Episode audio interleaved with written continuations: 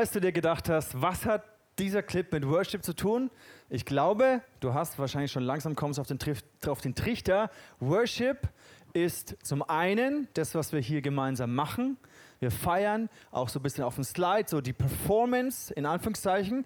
Allerdings sollte es nicht so rüberkommen, dass das hier nur ein paar Profis machen, sondern du bist genau der Typ, der hier dasteht. Du bist der, wir sind die, die worshipen, die Gott anbeten. Und zum anderen ist es aber auch die Haltung, die Art und Weise, wie wir Sport machen, wie wir Menschen treffen, wie wir mit anderen Leuten zusammenhängen, wie wir ein Statement setzen für Gott, die Art und Weise, wie wir im Berufsleben stehen, wie wir studieren.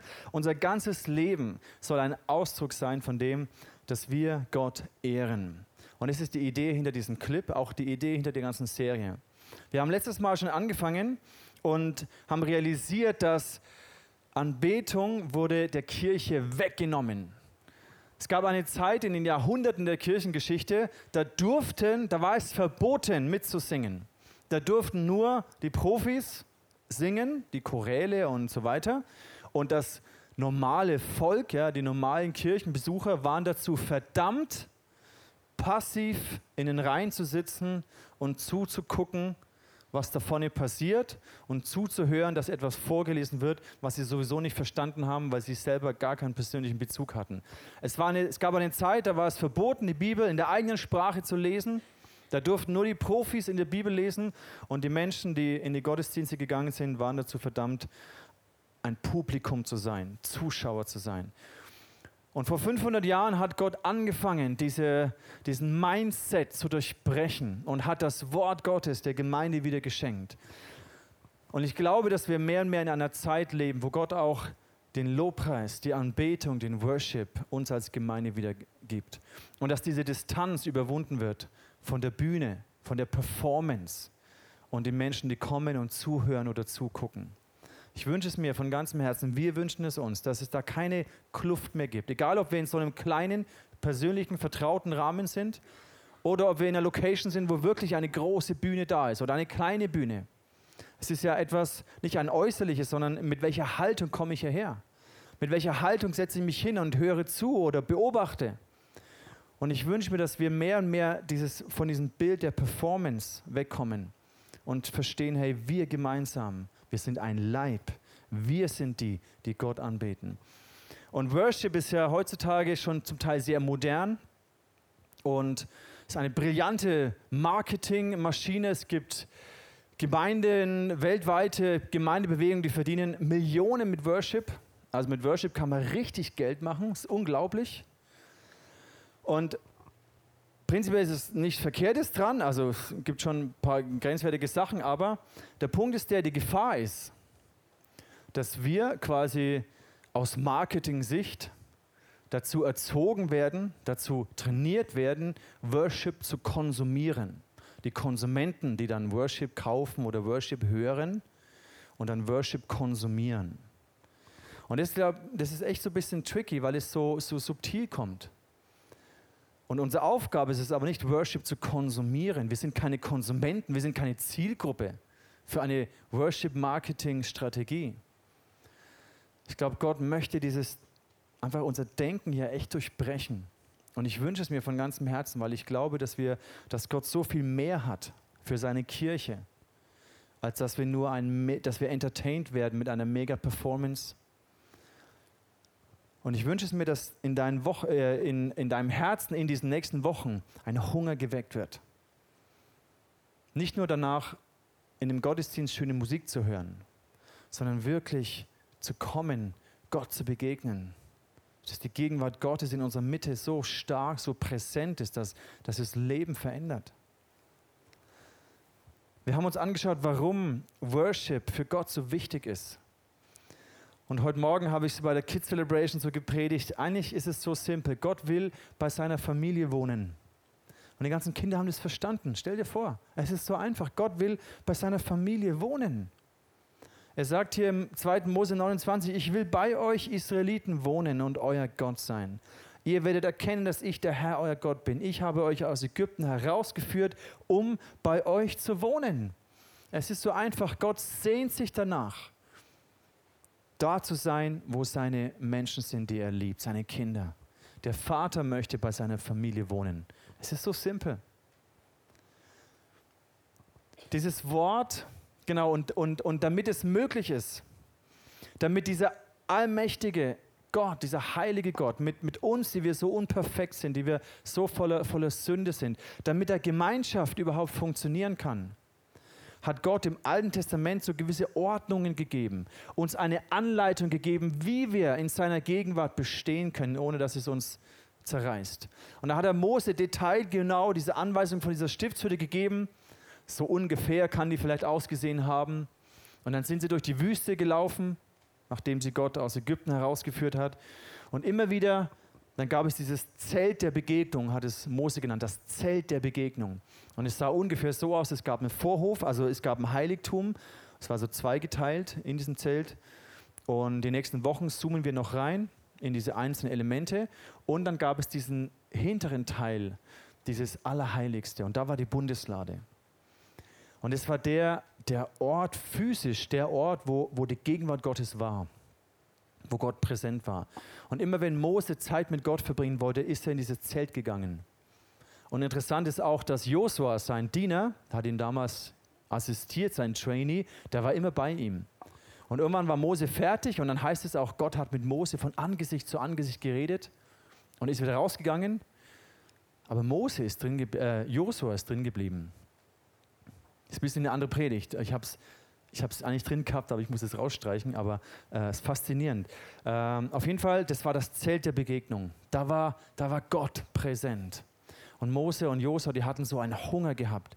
Josua, der wollte gar nicht mehr weg von der Gegenwart Gottes. Und wir haben so einen Riesenschatz im Neuen Testament. Das können wir gar nicht fassen, weil es so normal erscheint.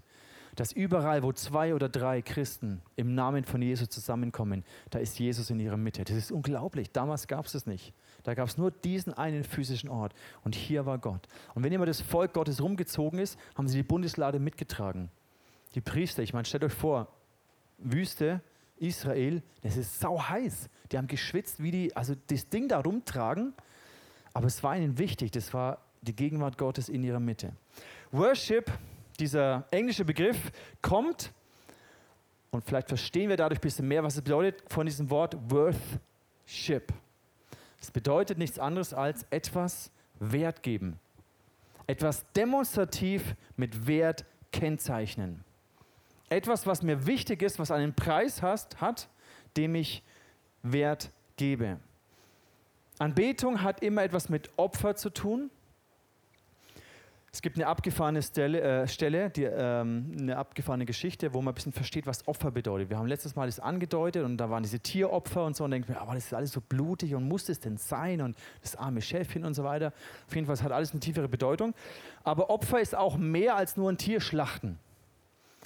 Eine abgefahrene Story und zwar David, als er von Saul verfolgt wurde, 2. Samuel 23. David hatte großen Durst und sagte zu ihnen, also zu seinen Jungs hier, zu seinen Kämpfern, wer holt mir einen Schluck Wasser aus dem Brunnen am Tor von Bethlehem? Und da waren eben die Philister seine Feinde.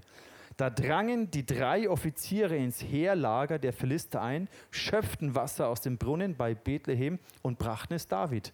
Und was macht er? Doch er wollte es nicht trinken, sondern er schüttete es aus als Trankopfer für den Herrn. Also, abgefahren. Als Trankopfer Herrn. Das heißt, der Typ hat Saudurst gehabt und drei seiner Generäle oder Offiziere riskieren ihr Leben, um ihrem Boss Wasser zu holen in der Wüste. Und was macht er? Geil. Aber irgendwie, nee, ich, ich, ich kipp das aus als Trankopfer. Wer von euch hat schon mal ein, ein Trankopfer ausgekippt? Also ich nicht. Warum? Weil, weil Wasser gibt es bei uns in Hülle und Fülle. Es bedeutet mir nichts. Aber damals war es anscheinend so wichtig und, und krass. Und David hat damit Gott ausdrückte, Gott, ich, ich, ich ehre dich, ich konsumiere das nicht einfach für mich, sondern obwohl ich jetzt Riesendurst habe, ich opfere dieses Wasser für dich. Ist irgendwie abgefahren. Also Anbetung hat etwas mit Opfer zu tun. Letztes Mal, ganz wichtig, haben wir auch schon gelernt, dass Gott nur Opfer akzeptiert, die aus freiem Willen gegeben werden. Gott zwingt niemanden, ihm ein Opfer zu bringen.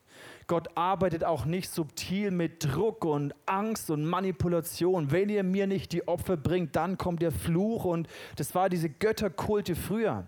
Da haben die alle Angst gehabt. und haben ihre Kinder und ihre Jungfrauen geopfert und und und, um die Götter zufriedenzustellen. Gott ist nicht so, der Gott der Bibel. Er akzeptiert nur Opfer, die wir freiwillig geben. Alles andere, damit kann er gar nichts anfangen. Will er gar nicht haben. Das erste Mal, als ähm, wo dieses Wort Anbetung in der Bibel vorkommt, ist im 1. Mose 22, auch eine irgendwie abgefahrene Story. 1. Mose 22. Und zwar die Geschichte, wo Gott dem Abraham sagt, nachdem er ja lange kein Kind bekommen hat, und dann kam die Verheißung, du wirst ein Vater und dann eine Riesennation werden. Und dann sagt Gott, dann ist das Kind geboren, der Isaac. Und dann sagt Gott, hey, geh zum Berg und opfere ihn. Also bring ihn um. Also nicht Trankopfer, sondern umbringen. Und es ist so abgefahren, das kann man sich eigentlich gar nicht vorstellen. Auf jeden Fall, hier ist ein Wort, dann heißt es, Abraham nimmt dann seinen Sohn, Isaac geht hin zum Berg. Und dann heißt es, Abraham sprach zu seinen Knechten, bleibt hier mit dem Esel, ich und der Knabe wollen dorthin gehen.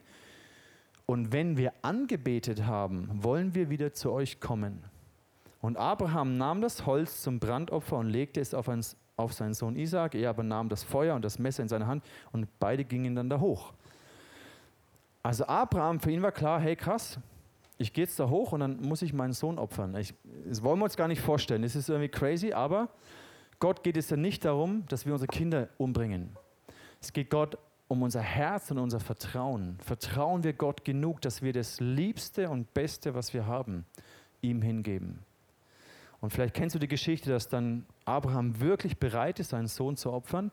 Das heißt, die Verheißung, all das, wo er Jahre darauf gewartet hat, wo Gott ihm versprochen hat, all das, plötzlich war es da in seinem Sohn. Und dann sagt Gott, opfere in mir.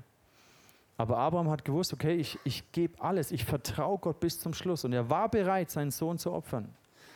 Unvorstellbar. Ich weiß nicht, ob ich, also ich könne das wahrscheinlich nicht. Bin auch froh, dass wir im Neuen Testament leben und nicht mehr im Alten Testament. Aber Gott ging es um sein Herz und er sagt dann, hey, nein, stopp, tu es nicht. Und dann findet er so ein anderes Tier und dann bringt er das um und so weiter. Es war ein Bild auf Jesus hin, ein prophetisches Zeichen auf Jesus, weil Gott später selber wirklich seinen eigenen Sohn hingegeben hat. Also diese Geschichte ist ein Bild auf Jesus hin. Aber der Punkt ist der, dass hier steht, wenn ich angebetet habe, dann komme ich wieder runter. Also Anbetung, das Herz der Anbetung Gott ist, heißt, Gott, ich, ich bringe dir das Liebste und Teuerste, was ich habe. Das gebe ich dir. Das ist das Herz der Anbetung. Und so ein Wasserkrug bei David, das hat ihm extrem viel gekostet. Auch seine Offiziere, die haben ihr Leben riskiert. Und David schüttet es aus. Etwas, was uns wertvoll ist, was uns lieb ist, was uns etwas bedeutet, das bringen wir Gott. Wir leben in einer Zeit, wo wir ohne Probleme in den Gottesdienst gehen können. Wir haben Religionsfreiheit. Wir dürfen hier uns versammeln als Christen. Es ist unglaublich ein Privileg. Es ist nicht selbstverständlich. Auch wenn wir die Kirchengeschichte anschauen, ist es auch nicht selbstverständlich.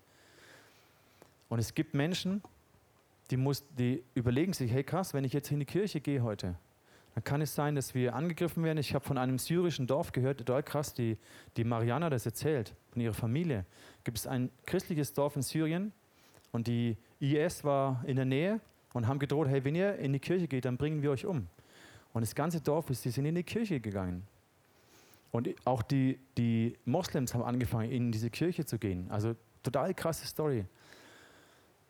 Und wir wissen ja auch aus den Medien, was da immer so passiert. Also es gibt Menschen, die kostet es etwas.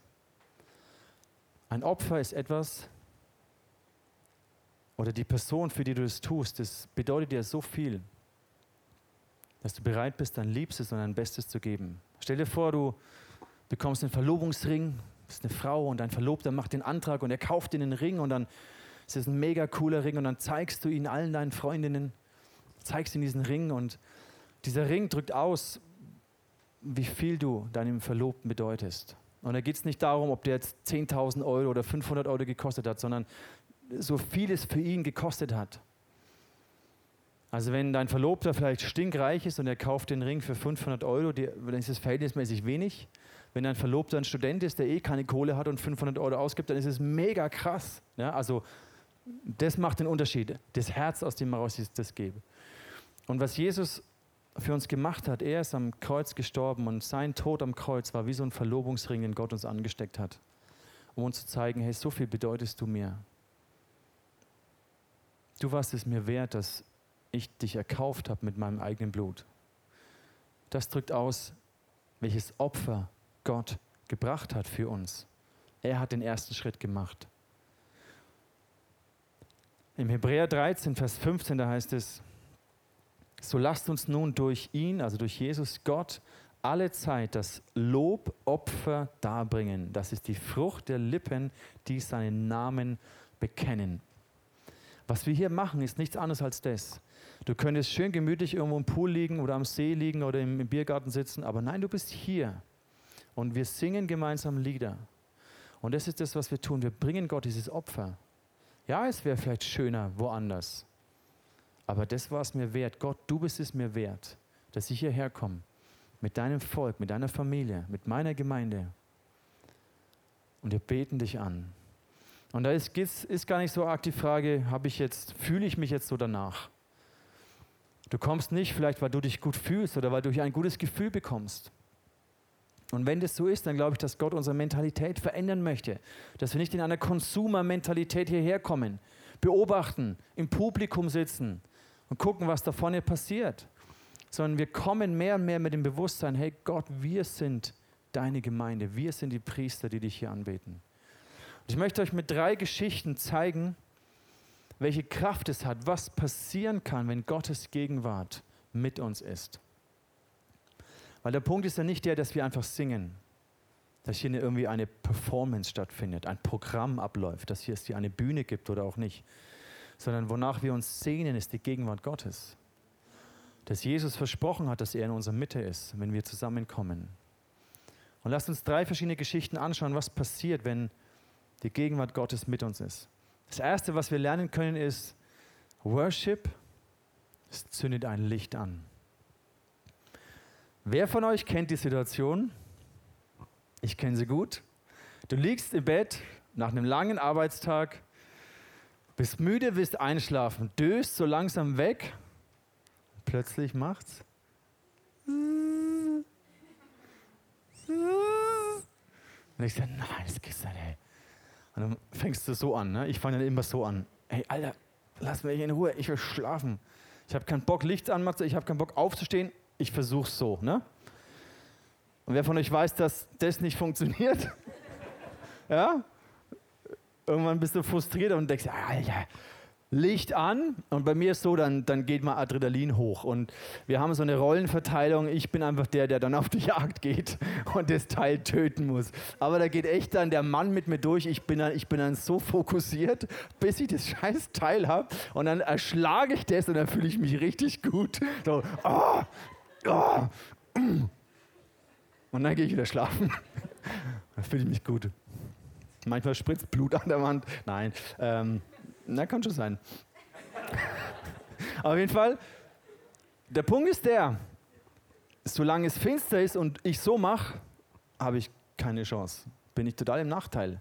Vielleicht mache ich meinen Glückstreffer und erwische es, aber es kommt so gut wie nie vor. Und das ist so ein geniales Bild, was passiert, was in unserem Herzen passiert. Mit all den Gedanken, mit all den Gefühlen, die, die böse sind, die nicht gut sind die dich fertig machen, die, die, die einfach drehen. Und solange wir versuchen, geh weg, blödes Gefühl von Minderwert, von Einsamkeit, geh weg. Ich will dich nicht. Das, das funktioniert nicht. Da bist du total im Nachteil. Du hast keine Chance. Aber Worship macht das Licht an. Und was passiert, wenn du das Licht anmachst, dann schwirrt die Mücke erstmal weg und flieht vor dem Licht. Und dann kannst du auf die Jagd gehen, bis du es kriegst. Und so ist es auch in unserem Herzen. Worship zündet das Licht an. Und dann hast du die Möglichkeit zu reflektieren, okay Gott, was ist los? Woher kommt diese Gedanken? Woher kommen diese Gefühle? Wo, woher kommt es? Und dann kannst du damit umgehen. Es gibt eine coole Story, wo David und Saul genau das erlebt haben. Saul, der, der König, quasi der Boss von David damals, der hat, ist immer wieder ein böser Geist auf ihn gekommen. Und dann haben sie nicht gewusst, was sie machen sollen, wie sie diesen bösen Geist verjagen müssen. Und dann haben sie gesagt, okay, lasst uns einen Typen rufen, der Musik macht. Und dann kam David, und da heißt es hier im 1. Samuel Kapitel 16, immer wenn der böse Geist über Saul herfiel, griff David zur Laute, zur Harfe und begann zu spielen. Und immer wieder brachte die Musik Saul Erleichterung. Er fühlte sich besser und der böse Geist ließ ihn in Ruhe. Schon interessant. Ich meine, ich bin mir sicher, David hat ja keine hebräischen Hevenu Shalom Alechem Lieder gesungen oder irgendwelche Country Songs, sondern er hat geworshipped. David war ja der, der Worshipper. Und er hat angefangen zu worshipen. Und hier lernen wir dieses, genau dieses Prinzip. Worship zündet ein Licht an. Und wenn das Licht beginnt zu leuchten, dann flieht die Finsternis. Wir kämpfen nicht gegen die Finsternis. Solange wir versuchen, im Finstern das zu verdrängen, sind wir im Nachteil. Aber wenn wir das Licht anmachen, sind wir im Vorteil. Weil da, wo das Licht Gottes reinkommt in unser Herz, weicht die Finsternis. Und dann haben wir die Möglichkeit, frei zu werden. Dann gehen wir auf die Jagd. Und dann überwinden wir diese Gefühle, diese negativen Dinge in unserem Leben Manchmal sind es auch wirklich dämonische Sachen. Kennt ihr bei Herr der Ringe, ich liebe diese Szene, dieser Riesenkampf da im, im zweiten Teil, glaube ich. Und dann kommt Gandalf und dann leuchtet das Licht und es ist genau das gleiche Bild. Im Licht, diese ganzen Orks ja, werden voll geblendet von diesem Licht. Und das ist genau, was passiert. Wenn wir das Licht anmachen durch Worship, durch Anbetung, dann verändert sich etwas. Und dann sind wir im Vorteil und dann können wir frei werden. Immer der böse Geist ließ ihn in Ruhe. Eine wichtige Lektion, Worship zündet ein Licht an. Eine zweite Geschichte, die auch echt abgefahren ist, und zwar, da lernen wir, dass Anbetung, Worship einen Weg ebnet, wo es vorher keinen Weg gab. Die Situation ist folgende. Das Volk Israel ist durch die Wüste gelaufen und steht dabei, in das verheißene Land, in das gelobte Land Kanaan hineinzugehen. Und vor ihnen ist der Jordan. Und der Jordan war damals schon ein großer Fluss, war wirklich viel Wasser und eigentlich war es unmöglich, da durchzukommen. Ich meine, das waren ja keine Schwimmer, so ein paar äh, Sportathleten, sondern das ganze Volk. Und es ist abgefahren, was Gott dann sagt. Er gibt hier Anweisung dem Josua. Sobald ihr seht, also er lässt dann verkünden im, im, im Volk, sie sollen ausrufen, sobald ihr seht, dass die Priester vom Stamm Levi die Bundeslade des Herrn eures Gottes tragen, brecht eure Lager ab und folgt ihnen. Also diese Bundeslade steht ja immer für die Gegenwart Gottes. Also nicht nur einfach diese Truhe, sondern die Gegenwart Gottes. Und was wir hier lernen ist, was dann ähm, Josua sagt, haltet aber Abstand von ungefähr 1000 Metern und so weiter.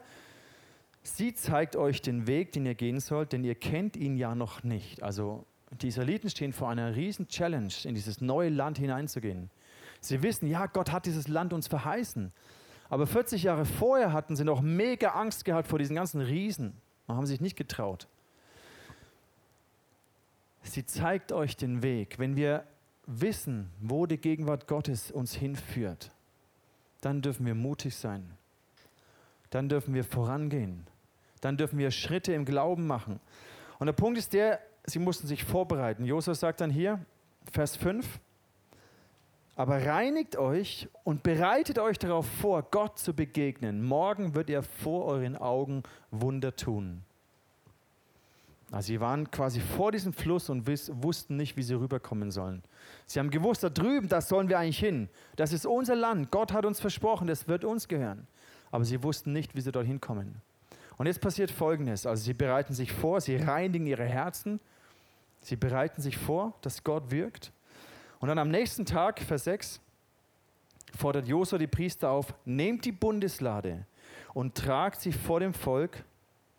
Und dann haben sie seinen Befehl befolgt. Vers 8, befiehl den Priestern mit der Bundeslade anzuhalten, sobald ihre Füße das Wasser des Jordans berühren. Also die Priester haben die Lade genommen, die Gegenwart Gottes, und sind in den Fluss hineingegangen. Sie standen hier und sind einen Schritt weiter gegangen. Und dann passiert das Wunder. Und was wir lernen dürfen, ist, dass dieses Wunder nicht passiert, solange wir warten, bis es passiert. Sondern wenn wir spüren, die Gegenwart Gottes ist mit uns und Gott hat zu uns geredet, dann lasst uns mutig sein und einen Schritt gehen. Und die Priester hatten keine Angst davor, dass ihre Füße nass werden. Und sie haben alles riskiert. Sie haben gesagt, okay Gott, wenn du mit uns bist, dann wird ein Wunder passieren. Sie haben sich vorbereitet darauf, Deswegen sagt Josua, hier, bereitet euch vor. Ist wichtig. Aber sie haben gewusst, Gott, wenn du mit uns bist, dann wirst du einen Weg schaffen, wo jetzt noch kein Weg ist. Und dann passiert echt das total abgefahrene. Der Jordan war wie jedes Jahr zur Erntezeit über die Ufer getreten. Und als nun die Träger der Bundeslade das Wasser berührten, staute es sich. Es stand wie ein Wall sehr weit flussaufwärts in der Nähe des Ortes Adam, der bei Zaretan liegt und so weiter. Das Wasser unterhalb des fließt dann ab zum Toten Meer. So konnte das Volk durch das Flussbett gehen. Vor ihnen lag die Stadt Jericho. Also die Priester mussten vorangehen. Sie mussten bereit sein, dass ihre Füße nass werden und matschig und schlammig werden. Sie mussten voll darauf gehen, dass Gott, wenn du nicht das Wunder machst, dann, dann reißt uns dieser Fluss hier vielleicht mit.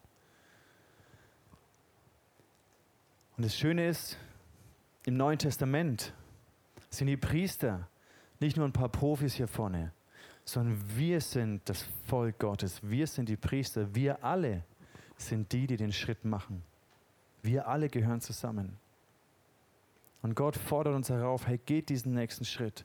Und in dem Moment, wo ihre Füße das Wasser berührten, dann ist das Wunder passiert. Klar fühlt es sich viel besser an, zu warten, ob was passiert. Und wenn was passiert ist, dann zu gehen. Aber das ist ein No-Brainer. Das kann ja jeder. Aber Gott zu vertrauen, heißt, Gott, ich gehe diesen Schritt. Ich bin bereit, dass meine Füße nass werden. Ich bin bereit, meine Füße schmutzig zu machen. Ich meine, ich finde es eh krass, die Priester haben die ganze Zeit diese, diese Lade durch die Wüste getragen. Hey, was die geschwitzt haben, ist ja Wahnsinn. Aber sie haben gewusst, hey, wenn die Gegenwart Gottes mit uns ist, ist alles möglich.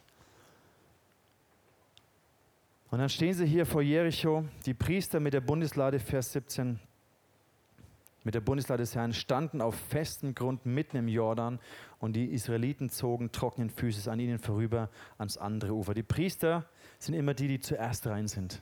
Es waren die Ersten, die reingegangen sind und die Letzten, die dann am Ende wieder rausgekommen sind. Und das sind wir alle. Aber durch sowas erlebst du echt Wunder. Wenn wir lernen, Gott zu vertrauen, wenn wir spüren, dass die Gegenwart Gottes mit uns ist, und dann Schritte im Glauben gehen, dann erleben wir Wunder. Und es baut unseren Glauben auf, das stärkt unsere Beziehung zu Gott. Unglaublich. Worship ebnet einen Weg, wo vorher kein Weg da war. Eine dritte Lektion, die wir lernen können, was Worship bedeutet, ist, Worship überwindet den Feind. Ihr kennt vielleicht wahrscheinlich die Geschichte, wie es dann weitergeht, dass sie vor Jericho stehen, dieser großen Festung, uneinnehmbare Mauern und sie wissen auch nicht, wie sollen wir diese Stadt einnehmen. Und Gott spricht zu Josua und sagt, okay, geht hier rum, nehmt die Bundeslade und zieht um die Stadt herum. Sechs Tage lang und am siebten Tag siebenmal. Und das müsst ihr euch auch vorstellen, wie der erste Tag, sie ziehen rum, die Gegenwart Gottes ist dabei aber passieren tut gar nichts. Kennst du das? Du kommst in den Gottesdienst, du worshipst und du spürst irgendwie gar nichts. Am zweiten Tag, sie gehen rum, die Gegenwart Gottes ist da, nichts passiert, außer geschwitzt wie die Sau. Dritter Tag, du gehst rum, Alter, mir läuft der Schweiß und du trägst die Bundeslade. Hey, Josua, ey, wirklich? Ist es dein Ernst, hier einfach rumzulaufen, nichts passiert? Vierter Tag, fünfter Tag, die waren echt am Limit. Siebter Tag, siebenmal.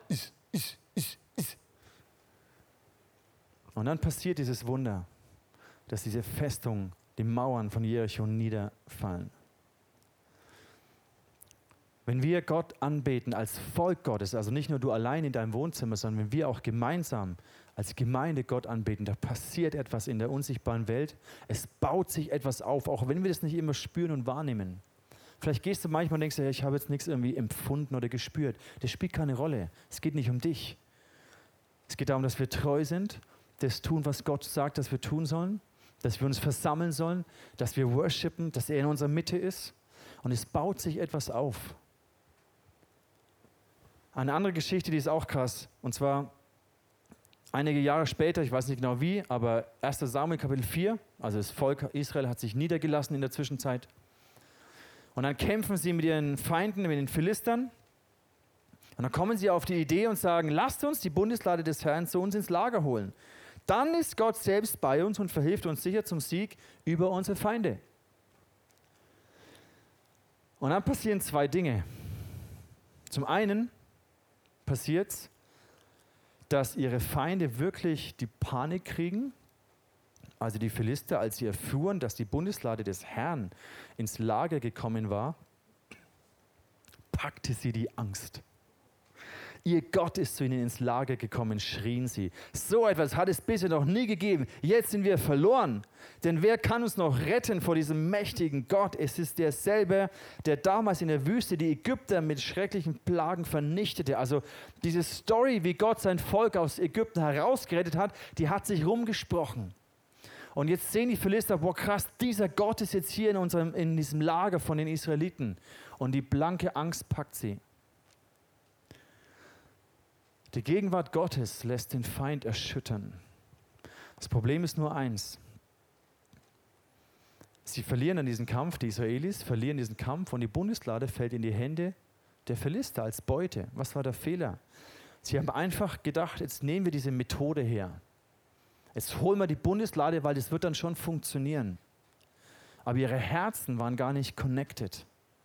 Und Lobpreis und Musik ist keine Methode. Wir dürfen es nicht als, als eine Methode anwenden, damit wir einen coolen Gottesdienst haben und damit irgendwie Menschen sich emotional berührt fühlen.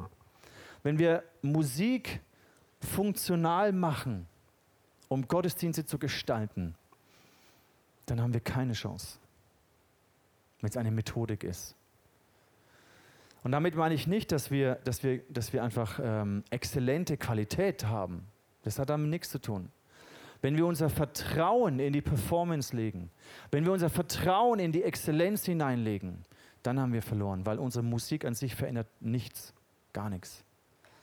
Und dann ist abgefahren, die Bundeslade fällt in die Hände der Philister und dann stellen sie die Bundeslade in den Tempel ihres Gottes. Dagon hieß der. Und dann heißt es hier im Vers 2, 1 Samuel 5, die Philister nahmen die Lade Gottes und brachten sie in das Haus Dagons und stellten sie neben Dagon. Und als die Leute von Ashdod am anderen Morgen zu sich früh aufmachten und in das Haus Dagons kamen, sahen sie Dagon mit seinem Antlitz liegen auf der Erde vor der Lade des Herrn. Und sie nahmen Dagon und stellten ihn wieder an seinen Ort. Also die haben da so eine Statue gehabt und am nächsten Morgen lag der vor der Bundeslade. Muss man vorstellen, was für eine Kraft hier wirkt. Und dann stellen sie wieder hin und am nächsten Tag kamen sie wieder hin. Als sie sich früh aufmachten, fanden sie Dagon abermals auf seinem Antlitz auf der Erde vor der Lade des Herrn liegen, aber sein Haupt und seine beiden Hände abgeschlagen auf der Schwelle, dass der Rumpf allein da lag. Das ist schon crazy. Da muss man sich vorstellen, hey, was, was passiert denn da? Das ist ja abgefahren. Warum ist es so? Was, was passiert, wenn, wenn die Gegenwart Gottes präsent ist? Warum vertreibt Licht Finsternis? Warum ist Anbetung kraftvoll, dass es ein Licht anzündet? Warum ebnet es einen Weg? Warum fallen andere Götter nieder? Im Philipperbrief sehen wir warum. Im Neuen Testament, Kapitel 2. Da geht es um Jesus und da heißt es, darum hat Gott ihn erhöht und ihm den Namen gegeben, der über allen Namen steht. Vor Jesus müssen einmal alle auf die Knie gehen, alle, die im Himmel, auf der Erde und im Totenreich. Jeder ohne Ausnahme wird zur Ehre Gottes des Vaters bekennen, Jesus Christus ist der Herr. Lass uns das mal gemeinsam sagen. Jesus Christus ist der Herr.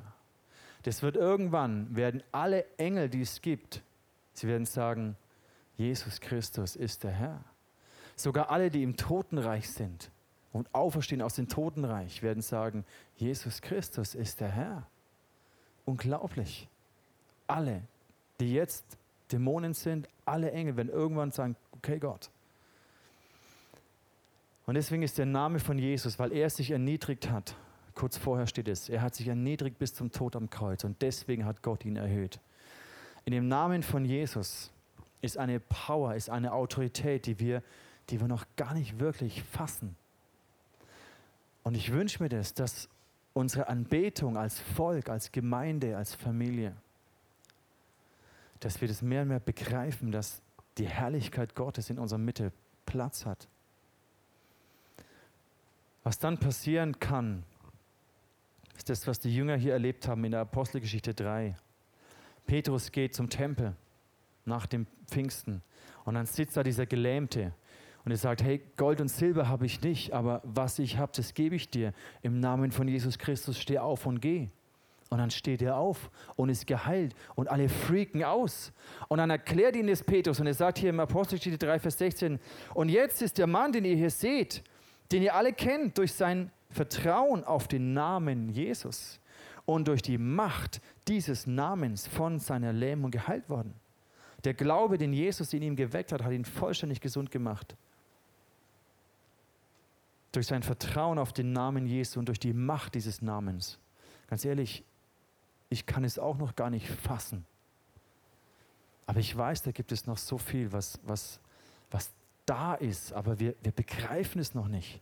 Und solange wir weiter einfach performen und solange ihr einfach weiter kommt und zuguckt, dann, dann entgeht uns etwas. Und ich, es ist voll okay, wenn du kommst und zuguckst, weil du überhaupt gar nicht checkst, was hier abgeht und vielleicht neu bist und mit Gott überhaupt noch nicht klarkommst. Es ist voll okay. Komm, setz dich rein, schau zu. Du bist herzlich willkommen.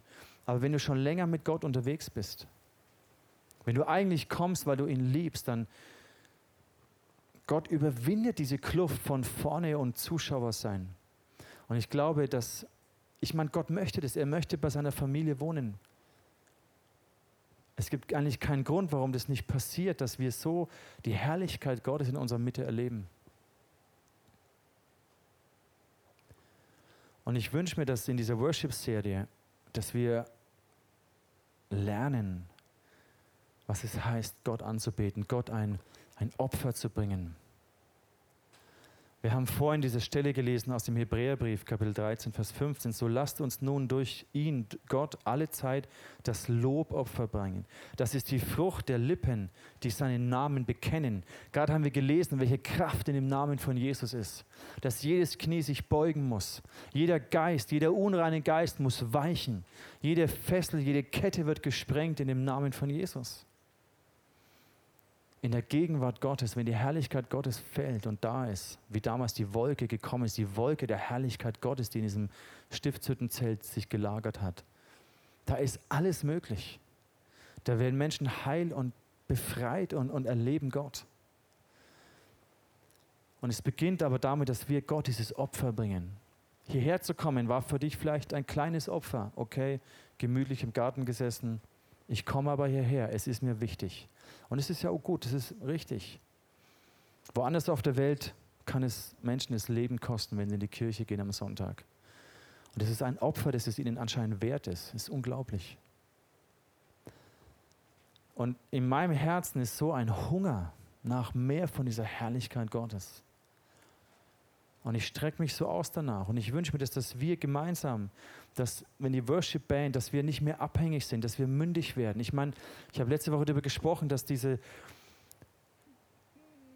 dieser Raubzug des Feindes, wo die Bibel und Worship geraubt wurde, das hat das Volk Gottes, die Christen, so eine Unmündigkeit, so eine Unmündigkeit verdammt, dass sie nicht mehr die Bibel selber lesen konnten. Sie durften nicht mal mitsingen. Sie mussten nur noch zugucken. Sie konnten gar nichts anderes.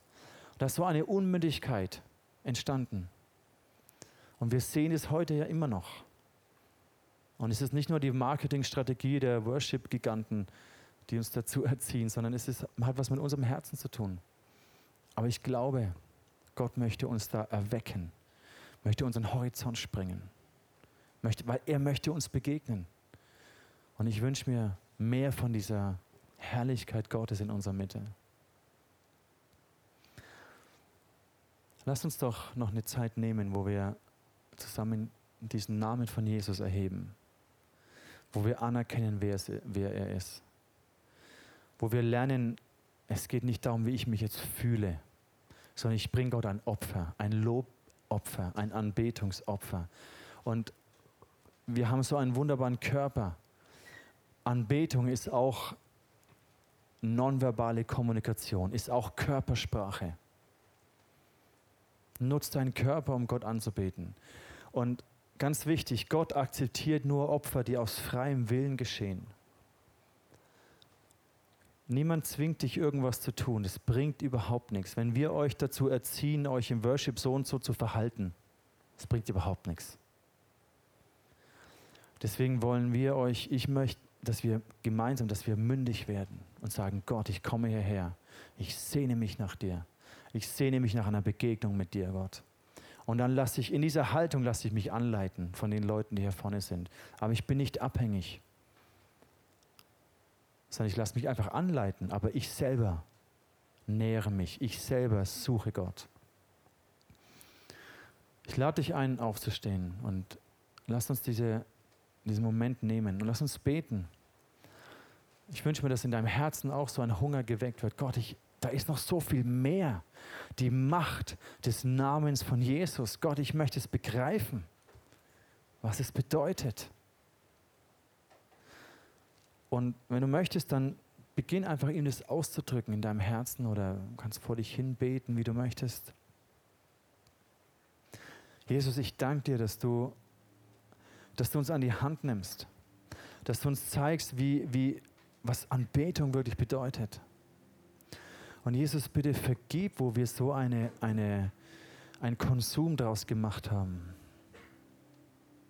Ein Marketing, eine Performance, eine Bühne. Gott, ich bitte dich, dass du diese Kluft zwischen der Bühne und dem Publikum wegnimmst, dass es überhaupt nicht mehr existiert, sondern dass wir gemeinsam als dein Leib am Sonntag, am Montag, am Dienstag, zwei oder drei zu Hause oder hier, dass wir dich einfach anbeten. Und Jesus, ich sehne mich nach diesen Begegnungen, wo du mit deiner Herrlichkeit präsent bist, wo Wunder passieren, Zeichen und Wunder passieren, weil jede Krankheit weichen muss, wenn der Name von Jesus angebetet wird, weil jeder Geist der Depression fliehen muss, wenn der Name von Jesus angebetet wird weil Minderwert und Stolz und Rebellion weichen muss, wenn der Name von Jesus angebetet wird, weil Süchte und Abhängigkeiten und all das weichen muss in dem Namen von Jesus. Gott, in deiner Gegenwart werden wir heil. Und ich wünsche mir mehr davon.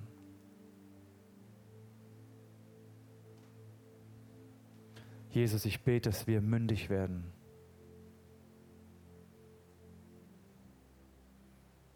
dass wir lernen, was es heißt, ein Opfer zu bringen, weil wir dich lieben.